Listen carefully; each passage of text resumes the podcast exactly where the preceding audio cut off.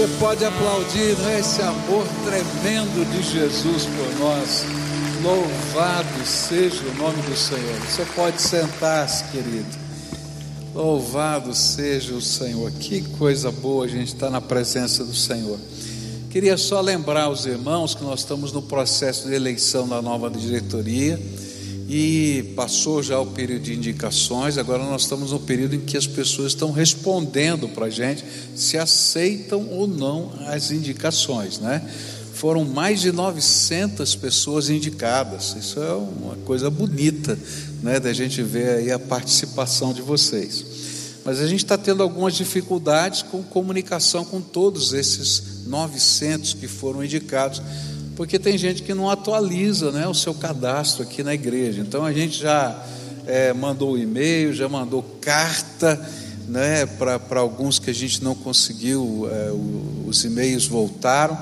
Alguns a gente não conseguiu o telefone. Então, se você indicou alguém, liga lá para aquela pessoa e diz: oh, Você já respondeu lá para a igreja? Você vai, sair, você vai continuar no processo? E como é que ela responde? Ela entra lá na central.com pibcuritiba.org.br, tá? No nosso site central.pibcuritiba.org.br.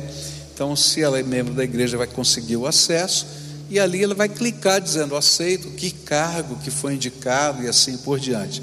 Caso você não conseguiu fazer isso, dia 17, quinta-feira, é o último prazo, a gente vai ter aqui à noite um encontro aqui no templo de orientação a todos os indicados e aí a gente vai então fechar esse período de, de é, decisão e começar a produzir as cédulas de votação. Tá claro isso aí? Tá bem tranquilo? Você me ajuda então? Liga lá para quem você indicou, ou se você se auto-indicou que pode fazer isso, que não tem nenhum problema com isso, e não recebeu nenhuma comunicação, entra lá, central, pibcuritiba.org.br, tá? E faz lá o seu aceite e assim por diante. E dia 17 a gente tem esse encontro de orientação. Faz duas semanas que eu estou incomodado, assim, no sentido bom, né? que a palavra vai mexendo com a gente, vai trabalhando no coração da gente, com o capítulo 5 do livro de Atos. Então, o capítulo 5 do livro de Atos tem como tema. É, não lute contra o Espírito Santo de Deus. Não lute contra Deus. Esse é o tema é, desse capítulo. Ele começa é, falando de um casal que está lutando contra Deus e depois termina com o conselho de Gamaliel falando para o Sinédrio, né, é, que eles não deveriam lutar contra Deus, porque se a obra que os apóstolos estavam fazendo vinha de fato do Senhor, então eles estariam lutando contra Deus. E esse tema tem mexido com o meu coração, e eu queria tentar conversar com vocês sobre como é que essa luta com Deus vai acontecendo dentro da gente. Porque às vezes a gente está lutando com Deus e nem percebe que está lutando contra Deus. Então, Atos capítulo 5, versículos de 1 a 5, é o primeiro texto que eu queria ler com vocês, onde a palavra de Deus diz assim: Mas um homem chamado Ananias, casado com uma mulher que se chamava Safira, vendeu um terreno e só entregou uma parte do dinheiro aos apóstolos, ficando com o resto.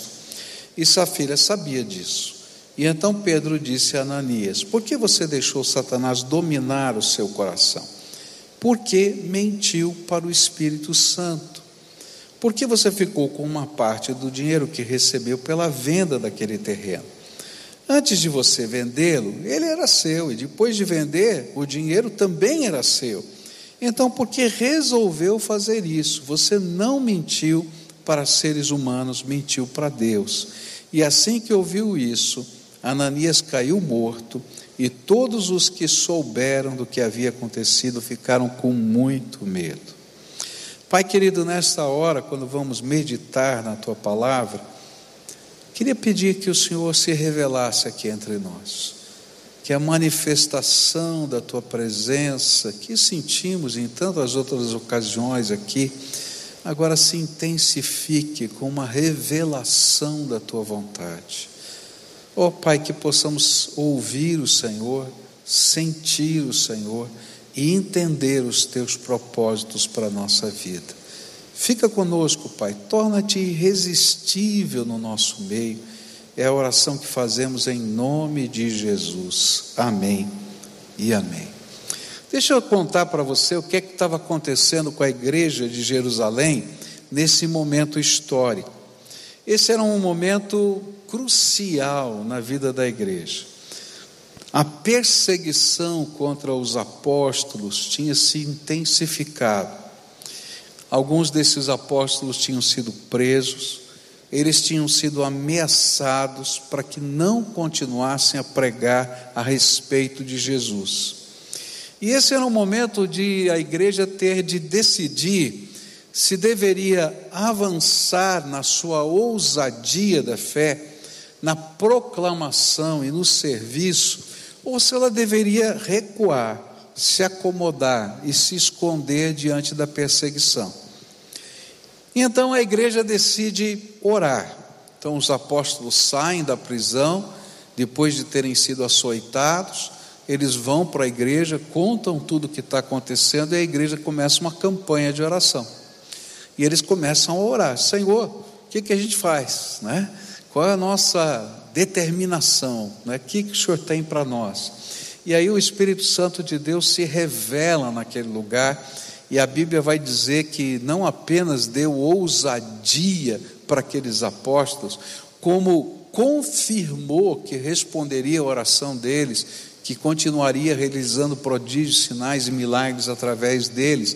E a maneira como Deus revelou, o Espírito revelou que isso ia acontecer, é que, que no lugar em que eles estavam reunidos em oração, houve um terremoto.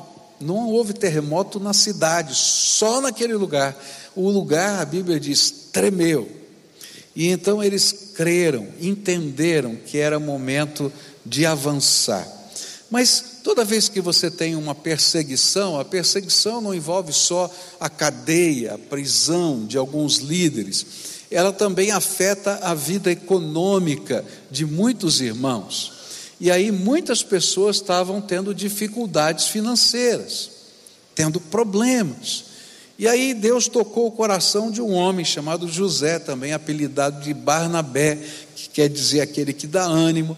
E aquele homem pegou um terreno que ele possuía, uma herança de família, ele vende aquele terreno, pega todo o valor do terreno e deposita aos pés dos apóstolos e disse: Olha, isso aqui é para abençoar as famílias que estão vivendo necessidade em função da perseguição. E por causa disso começa um movimento de liberalidade na igreja pessoas começam a vender propriedades, outros começam a trazer ofertas, e assim sucessivamente, e um movimento de amor, de caridade, de, de cuidado na comunidade se multiplica no seio daquela igreja. E a ideia que estava Deus dando para todo mundo é que não era tempo de recuar, nem de ceder diante das ameaças, da perseguição, das pressões econômicas que estavam vindo, e eles deveriam avançar com ousadia na pregação do Evangelho. Tá? E esse foi o momento de Deus ali. E é bem nesse contexto que aparece esse casal, Ananias e Safira. E Ananias e Safira, o que, que eles fazem? Foram movidos do mesmo sentimento de Barnabé, de venderem a sua propriedade e de outros irmãos que estavam fazendo a mesma coisa e depositarem aos pés dos apóstolos esse recurso. Mas quando a grana foi colocada na mão deles, disseram: é muito, é muito esse negócio, é muita coisa, tal. E então eles combinaram entre si, e essa ideia que o texto dá, inclusive algumas versões dizem que eles realmente é, concordaram, ou eles combinaram, ou eles conspiraram, depende da versão que você tem, né? E eles então decidiram fazer o seguinte: a gente vai, entrega uma parte da grana, fazendo de conta que é tudo. A igreja vai ficar feliz, os apóstolos também, todo mundo vai achar que a gente é parecido com Barnabé, mas a gente guarda o nosso pezinho de meia aqui e fica em paz. E é nesse contexto que surge toda essa revelação de Deus. Ninguém falou nada com os apóstolos, mas o Espírito de Deus mostra para Pedro o que está acontecendo, e vem um juízo de Deus muito forte. E a gente fica pensando, às vezes, quando lê esse texto, assim: poxa vida, mas o cara deu uma oferta, não é? Por que, que Deus julgou dessa maneira? O problema não era a grana, porque Deus não depende de absolutamente nada. Ele é o dono da prata e do ouro. Ele não precisa de dinheiro, ele não precisa de absolutamente nada. O problema era o perigo que a igreja estava vivendo, quando a hipocrisia entra no meio dela. E é por isso que há um julgamento tão forte e tão veemente. Como é que a gente começa a lutar contra Deus? Como é que funciona esse processo revelado no capítulo 5? O primeiro passo desse processo vai aparecer no versículo 3. E então Pedro disse a Ananias: Por que você deixou Satanás dominar o seu coração? Por que mentiu por o Espírito Santo? Por que você ficou com uma parte do dinheiro que recebeu pela venda daquele terreno? A palavra de Deus vai dizer que o julgamento aconteceu porque algo começou a mudar na mente desse homem. E a palavra de Deus vai usar uma expressão aqui muito interessante na língua grega, que Satanás encheu, ou estava enchendo até completar. Esse é o sentido da palavra grega lá. Né? Ele foi sendo cheio até ficar repleto.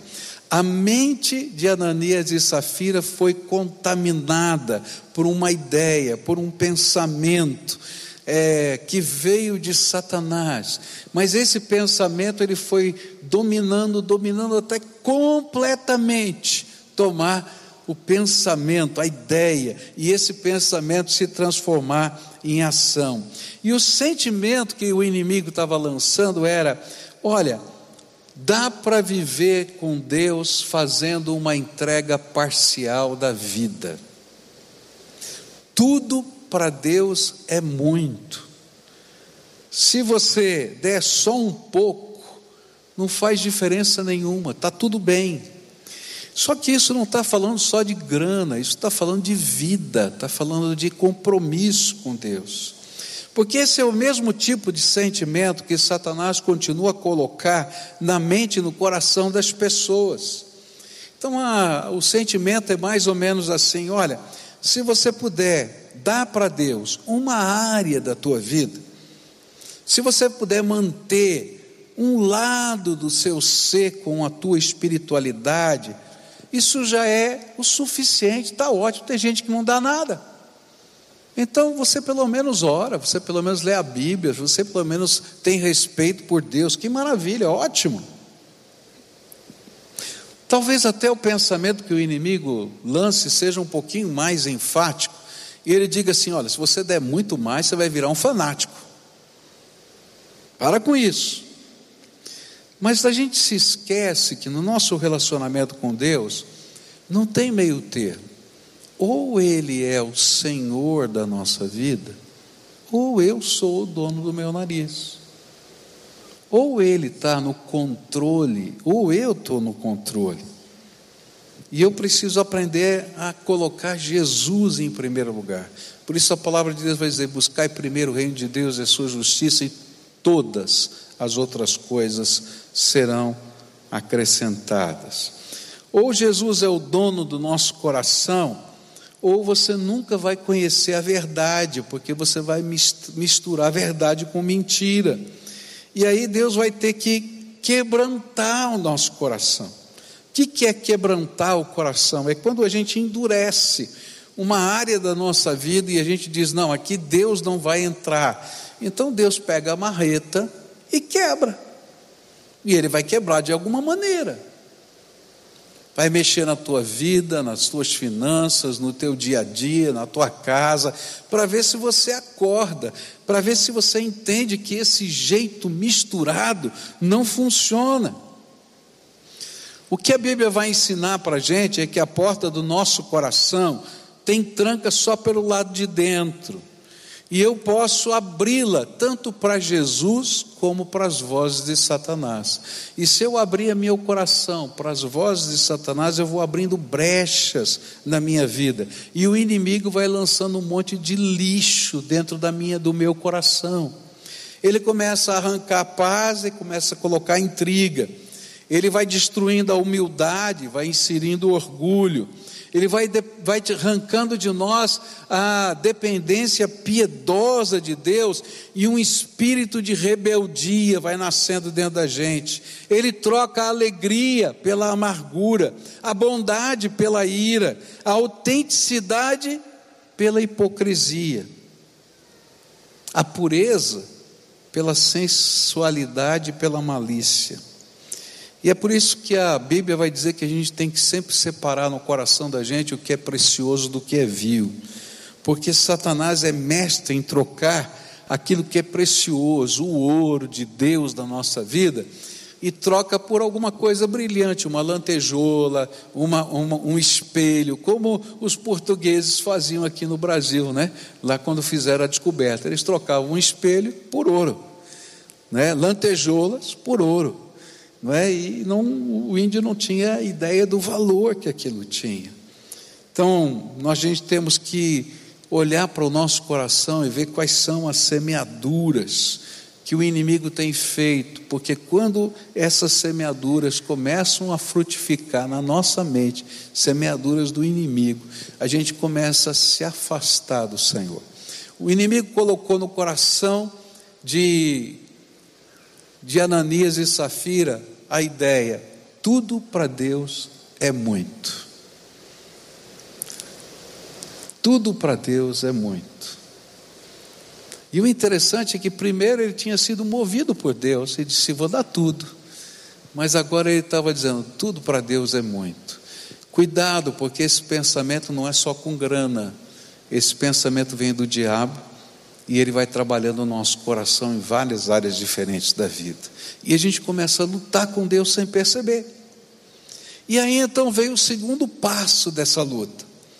E aí no versículo 3, outra vez, Pedro vai dizer: Por que você deixou Satanás dominar o seu coração? Porque mentiu para o Espírito Santo.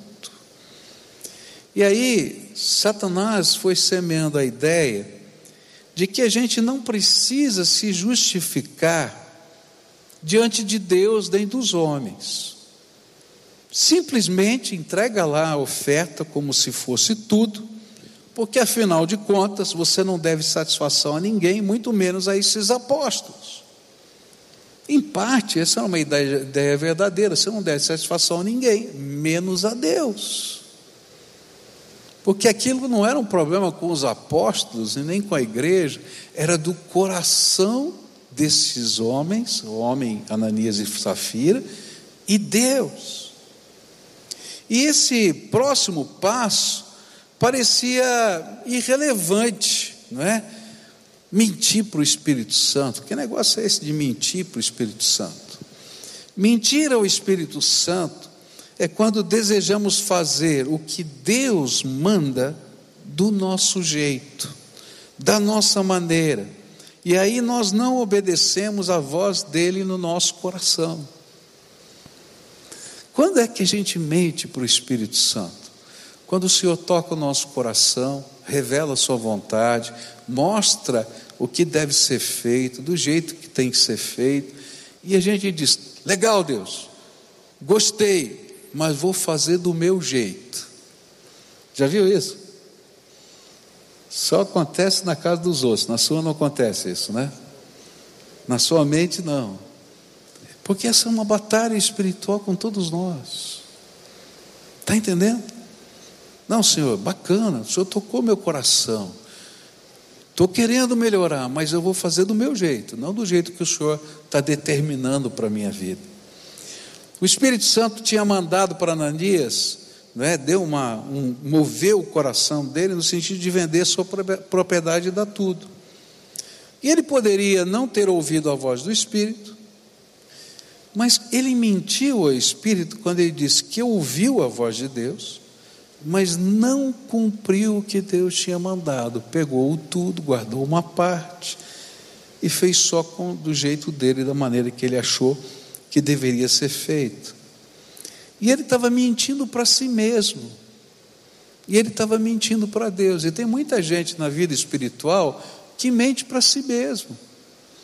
Ah, não, eu estou levando Deus a sério. Está mentindo, porque o Senhor estava querendo mexer em áreas da vida e você não deixa Deus mexer em áreas da sua vida. Não, eu estou buscando. Tá nada, porque quando chega a hora de fazer entregas, chega na hora de fazer acertos, chega na hora de deixar o Espírito de Deus conduzir, você recua e não deixa a graça de Deus se manifestar do jeito que o Senhor tem para a tua vida. Aí você mente para você mesmo, mas você também mente para o Espírito Santo de Deus. E Deus teve que ser tão firme nessa situação, porque essa forma de engano geraria na comunidade o princípio da hipocrisia cristã. Aquele princípio que atrapalha a vida da igreja em qualquer época, em qualquer geração. De gente que não vive o que prega.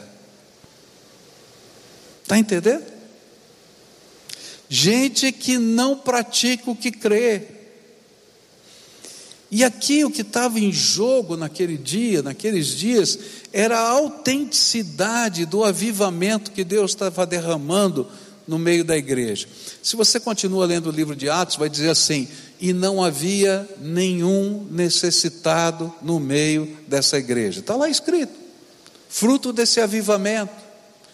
Uma igreja que estava amando, que estava se preocupando, que estava cuidando, e de repente todo esse mover estava sendo colocado em jogo por uma hipocrisia velada, escondida, mas que Deus não queria aceitar e não aceitou. Da mesma forma que o avivamento havia chegado, esse avivamento de liberalidade, por um homem, a autenticidade poderia ser destruída pela influência de outro homem, Ananias. Assim como aconteceu lá no passado, em que todo o povo de Deus ficou travado no avanço da terra prometida por causa de um homem, de uma família chamada chamado Acã. Lembra da história de Acã? Que ele pega as capas, pega lá o ouro, e Deus disse: Olha, nada disso vocês vão pegar, e ele enterra, né, na, na debaixo da barraca dele, e toda a obra de Deus fica freada, eles não conseguem avançar, enquanto aquele aquele, aquelas capas e aquele, aquele ouro que estavam lá no, no, no enterrado na, na barraca dele não foram revelados, descobertos, retirados. Por quê? Porque isso estava fazendo mal para toda a comunidade. Da mesma maneira, o pecado da hipocrisia, o mentir ao espírito, ou se deixar contaminar pela mentalidade que é diabólica, ela freia a obra de Deus aonde a gente está. Na verdade, o que Ananias e Safira estavam tentando fazer era dar um jeitinho brasileiro na situação. A mente corrompida armou um plano para que eles fossem admirados pela piedade e consagração. Nós vamos pegar um pouquinho desse dinheiro, oferecer aos pés dos apóstolos, como se fosse tudo. Ninguém vai ficar sabendo e seremos tão amados quanto Barnabé. Era pura hipocrisia, só aparência. Não era por amor aos necessitados, não era por amor a Deus, era puro egoísmo mentiroso. E a verdadeira motivação era o prestígio pessoal e o aplauso das pessoas. O que é que as pessoas pensam? Mas o que eles não percebiam é que eles não estavam mentindo aos homens, mas a Deus e ao seu Espírito Santo, que sonda os corações. Quem pode mentir para Deus? Tem jeito da gente mentir para Deus? É loucura. O salmista diz, né? Tem jeito de se esconder de Deus. Se você subir ao céu, Ele está lá. Se, se você descer às profundezas, Ele está lá. E eu costumo dizer o seguinte: quando um crente, quando alguém que teme a Deus, está vivendo um pecado oculto, está mentindo para ele mesmo, está mentindo para sua família, está mentindo para sua comunidade de fé, está mentindo para o Espírito Santo de Deus. E Deus vai começar a trabalhar essa vida. A primeira maneira como o Espírito Santo trabalha, ele vai tocar o coração dessa pessoa. Vai dizer: sai dessa, dessa vida. Te chamei para ser diferente. Te chamei para ser separado para mim. E se a gente se converte, se a gente se arrepende, a Bíblia diz que Deus encobre uma multidão de pecados, miríades e miríades de pecados. A misericórdia dele é tremenda. Porém, se a gente não ouve a voz do Espírito, a marreta de Deus vem. E como é que ela vem? Primeiro, ele começa a colocar do nosso lado pessoas que não sabem de nada do que está acontecendo na nossa vida, mas falam as palavras certas na hora certa e a gente fica até desconfiado. O que está acontecendo? Parece que foi um recado direto. Não foi da pessoa, foi do Espírito Santo. Se a gente se converte, a graça de Deus é tremenda. Mas se a gente endurece o coração, Deus começa a mexer na vida da gente, nas circunstâncias, começa a chacoalhar a nossa vida. Por quê? Porque Ele quer que haja transformação. Ele mexe na nossa história. Agora, se você continua duro no seu coração, eu vou dizer para você: se for preciso, ele publica no jornal o seu pecado, para confrontar a tua vida e para que a santidade de Deus seja mantida na igreja. E quando eu olho, por exemplo, para a história de Davi, não é? O segredo mais bem guardado era o adultério de Davi. Ninguém falava sobre isso, era um segredo de Estado. Chega o profeta, o profeta conta uma história, uma parábola sobre a ovelhinha, lembra disso? Conta da história da parábola da ovelhinha. E quando Davi fica irado com aquele homem que mata a ovelhinha de, estimação do, do, vizinho, do, do empregado dele, ele diz: Esse homem é digno de morte. E aí, Natan olha para ele e diz assim: Tu és este homem. E ele começa, pelo poder do Espírito, pela revelação de Deus, dizer todos os pecados que eram o segredo de estado de Davi na frente de toda a corte. Você fez isso, fez aquilo, fez aquilo outro, aquilo outro. Deus publicou no jornal o pecado de Davi por causa da dureza do coração dele. E ele continua fazendo isso hoje.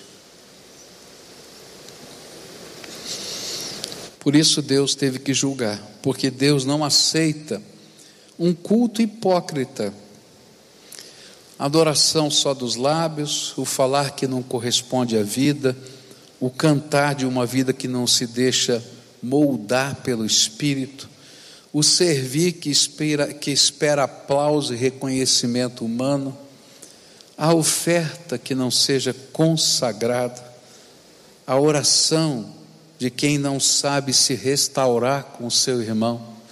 E aí a palavra de Deus vai, vai dizer isso para a gente, né? Se você vai trazer a sua oferta né, e tem um problema com o seu irmão, deixa a oferta ali do lado, volta, se restaura com o seu irmão, depois continua a fazer o que você tinha que fazer. Porque a vida é mais importante do que as coisas. E Deus vai colocando na vida da gente algumas provas algumas marcas, você vai passar por elas, eu passo por elas, todos nós passamos. Você vai passar por provas de integridade. Você está lá no teu trabalho, vão te oferecer coisas, vão falar para você coisas, e você vai ter que pensar quais são os meus valores, no que eu acredito. Não, mas é trabalho, não é trabalho, não existe vida lá e vida cá, ou você é ou não é. Na tua família vão aparecer situações de confronto, de necessidade, de tentações, e você vai ter que colocar os limites. O Senhor coloca até na vida eclesiástica isso. Quando, por exemplo, ele ensina a doutrina do dízimo. A doutrina do dízimo é uma coisa muito interessante. A décima parte de tudo que você tem ou recebe não é teu, pertence ao Senhor. Essa é a doutrina. Na verdade, tudo pertence ao Senhor, mas ele diz: já que você entende que tudo é meu, me devolve a décima parte. E a gente pega aquele valor e entrega, não é? No templo. E a gente não tem controle sobre isso, porque não é nosso, a gente faz isso por fé e obediência. Da mesma maneira, a igreja faz isso. A igreja pega a décima parte de tudo que ela recebe e dá para a nossa denominação. E a gente não tem controle para isso. A gente faz isso como dízimo, dízimo dos dízimos, tá? E às vezes a gente vai numa reunião e chegam alguns líderes assim: "Mas pastor, a gente vai pegar essa grana, é muito dinheiro, a fundo perdido. Será que eles sabem administrar?" Querido, o dia que a gente duvidar do jeito de Deus fazer as coisas, a gente já se perdeu. A gente tem que aprender como igreja a fazer isso, cada um de nós a fazer isso, porque é obediência. Agora as ofertas, as ofertas é conforme Deus move o seu coração, além do dízimo, e você faz isso com alegria, senão não tem sentido. E você faz segundo o teu coração. Então, se Deus toca o teu coração, você ajuda lá no iglu, você ajuda as crianças, você faz isso, faz aquilo. Mas esse é um mover diferente. Deus vai colocando essas coisas, são testes. Será que eu entendo que Ele é dono de tudo, de todas as coisas, e eu estou debaixo da dependência dEle? Bom, teve mais um passo nessa rota de derrota, e para mim o mais complicado. Capítulo 5, versos 7 a 10 diz assim: a mulher de Ananias, agora Safira, chegou umas três horas depois, sem saber o que havia acontecido com o marido, e aí Pedro perguntou a ela: Me diga, foi este preço que você e o seu marido venderam o terreno? Foi, respondeu ela. E então Pedro disse: Por que você e o seu marido resolveram pôr à prova o Espírito do Senhor? E os moços que acabaram de sepultar o seu marido já estão lá na porta e agora vão levar você também. E no mesmo instante ela caiu morta aos pés de Pedro. E os moços entraram e, vendo que ela estava morta, levaram o corpo dela e o sepultaram ao lado do marido. A terceira atitude foi a mais inconsequente de todas, que a Bíblia chama de pôr à prova o Espírito do Senhor. Ela é a mais inconsequente porque ela revela um coração que não teme ao Senhor, que não reconhece a santidade do Senhor, que não crê que Deus julga Pôr à prova significa o seguinte: ver até onde eu posso provocar Deus sem receber o juízo. Eu me lembro de uma senhora que uma vez chegou aqui na igreja, começou a conversar comigo, e ela estava muito brava. Estava muito brava porque ela tinha tomado uma multa de velocidade nessas lombadas eletrônicas, né? E aí ela me começou a contar a história dela. Ela disse assim: Sabe, pastor, eu gosto de testar a multa, ou melhor, de testar a lombada eletrônica. O que, que é isso? Eu vou tentando subir a velocidade até saber qual é o limite da lombada. Então eu vou, né, é 60, então 61 quilômetros, 62. Eu quero saber qual é a margem de tolerância. Mas hoje eu tomei uma multa. Eu falei, minha filha, você ia tomar uma multa a qualquer hora, não tem jeito. Mas que raiva que eu tomei a multa. Agora eu já descobri qual é o limite. Né? Tem gente que faz isso com Deus, que fica testando o limite da paciência de Deus. E é por isso que Pedro vai dizer: que loucura, vocês estão provando o Espírito de Deus para com isso.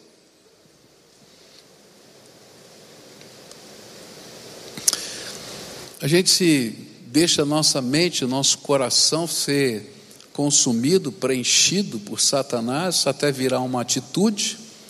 E depois a gente continua nessa atitude para ver até onde Deus aguenta a gente.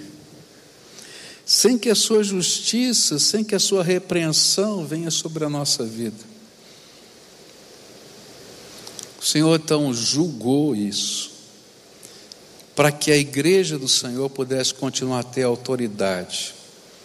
E os crentes, as pessoas que são tementes a Deus, pudessem ser cheios do Espírito Santo, cheios do temor do Senhor, para frutificarem ainda mais. Provar o Espírito é loucura.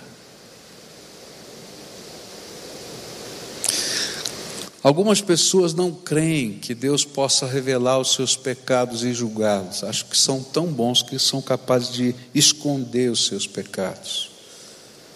E por isso brincam sem qualquer temor de Deus. Mas foi justamente isso que aconteceu naquele momento.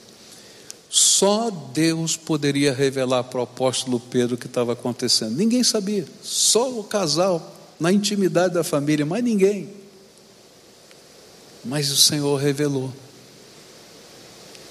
Por quê? Porque Deus leva a sério como a gente está vivendo. O inimigo às vezes imagina, faz a gente imaginar que nós somos fortes demais e que a gente pode resistir até Deus, mas é uma loucura fazer isso. E eu termino, que o nosso tempo também já acabou aqui com o final desse capítulo. E o final desse capítulo é como se fosse um apelo que o texto faz. É muito interessante o final do capítulo, porque agora não são mais Ananias e Safira que estão em, em foco, mas é o povo de Israel através dos seus líderes que estão reunidos para um julgamento. Outra vez os apóstolos são presos. E eles são levados para passarem a noite na cadeia para o julgamento ser no dia seguinte. Naquela noite, o anjo do Senhor vem e liberta os apóstolos da cadeia de uma maneira milagrosa. A cadeia, a cadeia continuava fechada, trancada, guardas na porta, e eles saem de lá. E o anjo do Senhor diz para eles: Vocês não vão se esconder, vocês vão para o pátio do templo, como se fosse a praça principal da cidade. E vocês vão anunciar a mensagem de Jesus que eles proibiram vocês de anunciar. E aí, quando chega a hora do julgamento, eles dizem: tragam os presos. E quando eles chegam lá, a cadeia está vazia, os guardas lá de fora, tudo trancado. E eles voltam e dizem: os presos não estão lá. Eles saíram de alguma maneira, ninguém sabe explicar de que jeito foi. Estão fugitivos? Não, não estão fugitivos. Onde eles estão? Estão lá no pátio do templo pregando a mesma mensagem que vocês proibiram. Então tragam eles aqui. E eles vão buscá-los. Mas agora cheios de temor, porque eles sabiam que algo extraordinário estava acontecendo. E os guardas vêm cheios de medo, cheios de dedos, dizem: Por favor, nos acompanhe, nós temos que levar você até lá. Com medo de Deus e com medo do povo, porque milagres de Deus estavam acontecendo. E quando chegam lá, eles dizem: Vocês estavam pregando outra vez, eu não disse que vocês não podiam. Ele diz assim: Nós não podemos ouvir a voz dos homens quando ela entra em confronto com a voz de Deus importa-nos servir a Deus. Está entendendo a, o pensamento de todo esse capítulo? Importa-nos servir a Deus. E aí eles decidem, vão matar esses homens. E aí, um ancião, dentre aqueles que faziam parte do julgamento, chamado Gamaliel, se levanta. E ele diz assim: tira os presos, quero falar só com vocês. Ele diz o seguinte: olha, se esses homens estão fazendo alguma coisa que não vem de Deus, não vai prosperar. porque Deus não abençoa. E Ele vai revelar. Está entendendo o sentido do texto todo? Mas, se eles estão fazendo alguma coisa que vem do Senhor, e nós tentarmos impedir, nós estaremos lutando contra Deus. E ninguém consegue vencer de Deus. E aí eles libertam os apóstolos. E termina o capítulo assim. Como se fosse o resumo do capítulo todo. Se é de Deus, você é abençoado. Se você está lutando contra Deus, Deus vai lutar contra você. Nessa manhã eu queria orar com você. Uma oração que não é muito fácil de, ser feita, não. Tem muita gente que está lutando com Deus. E eu não estou falando de grana, não estou preocupado com dinheiro, não. Eu estou falando de vida. Tem gente que Jesus já tocou o coração, já convidou para ser, ser alguém comprometido com Ele, com a igreja dele, há muito tempo. Mas que continua dizendo: não, legal, bacana, mas eu vou fazer do meu jeito. Querido, não vai dar certo. Você está lutando contra o Espírito de Deus. Você está mentindo para você mesmo e para o Senhor. Para com isso. Porque tem duas coisas que são tremendamente importantes na nossa jornada com Deus. A primeira chama-se arrependimento. Quando eu reconheço que eu estou lutando com Deus, que eu estou vivendo uma coisa que Deus gostaria que fosse diferente na minha vida. E a segunda é a entrega. Porque o arrependimento sem entrega vira hipocrisia.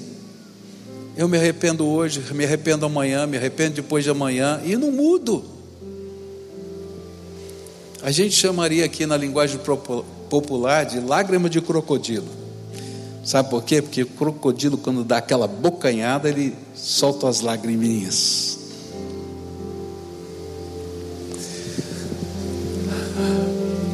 que o Senhor está falando é que chega, está na hora de mudar, está na hora de fazer entregas.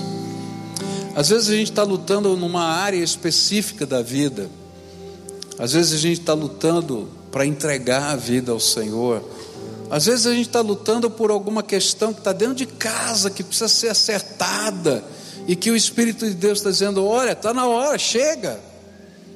E a gente vai mentindo para a gente mesmo, vai mentindo para Deus.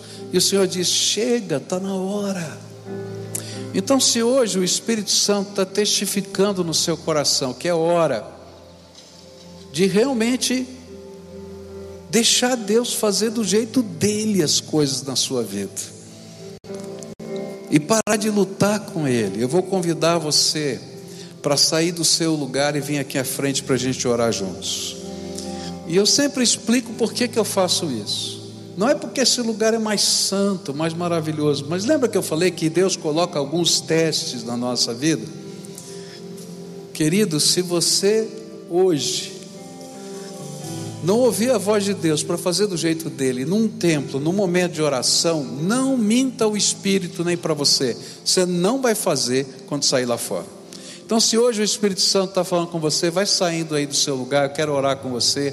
Se tiver uma família quem o Espírito Santo está falando, marido e mulher, que talvez tenham que fazer acertos, consertos na vida, venham juntos, venham juntos na presença de Deus.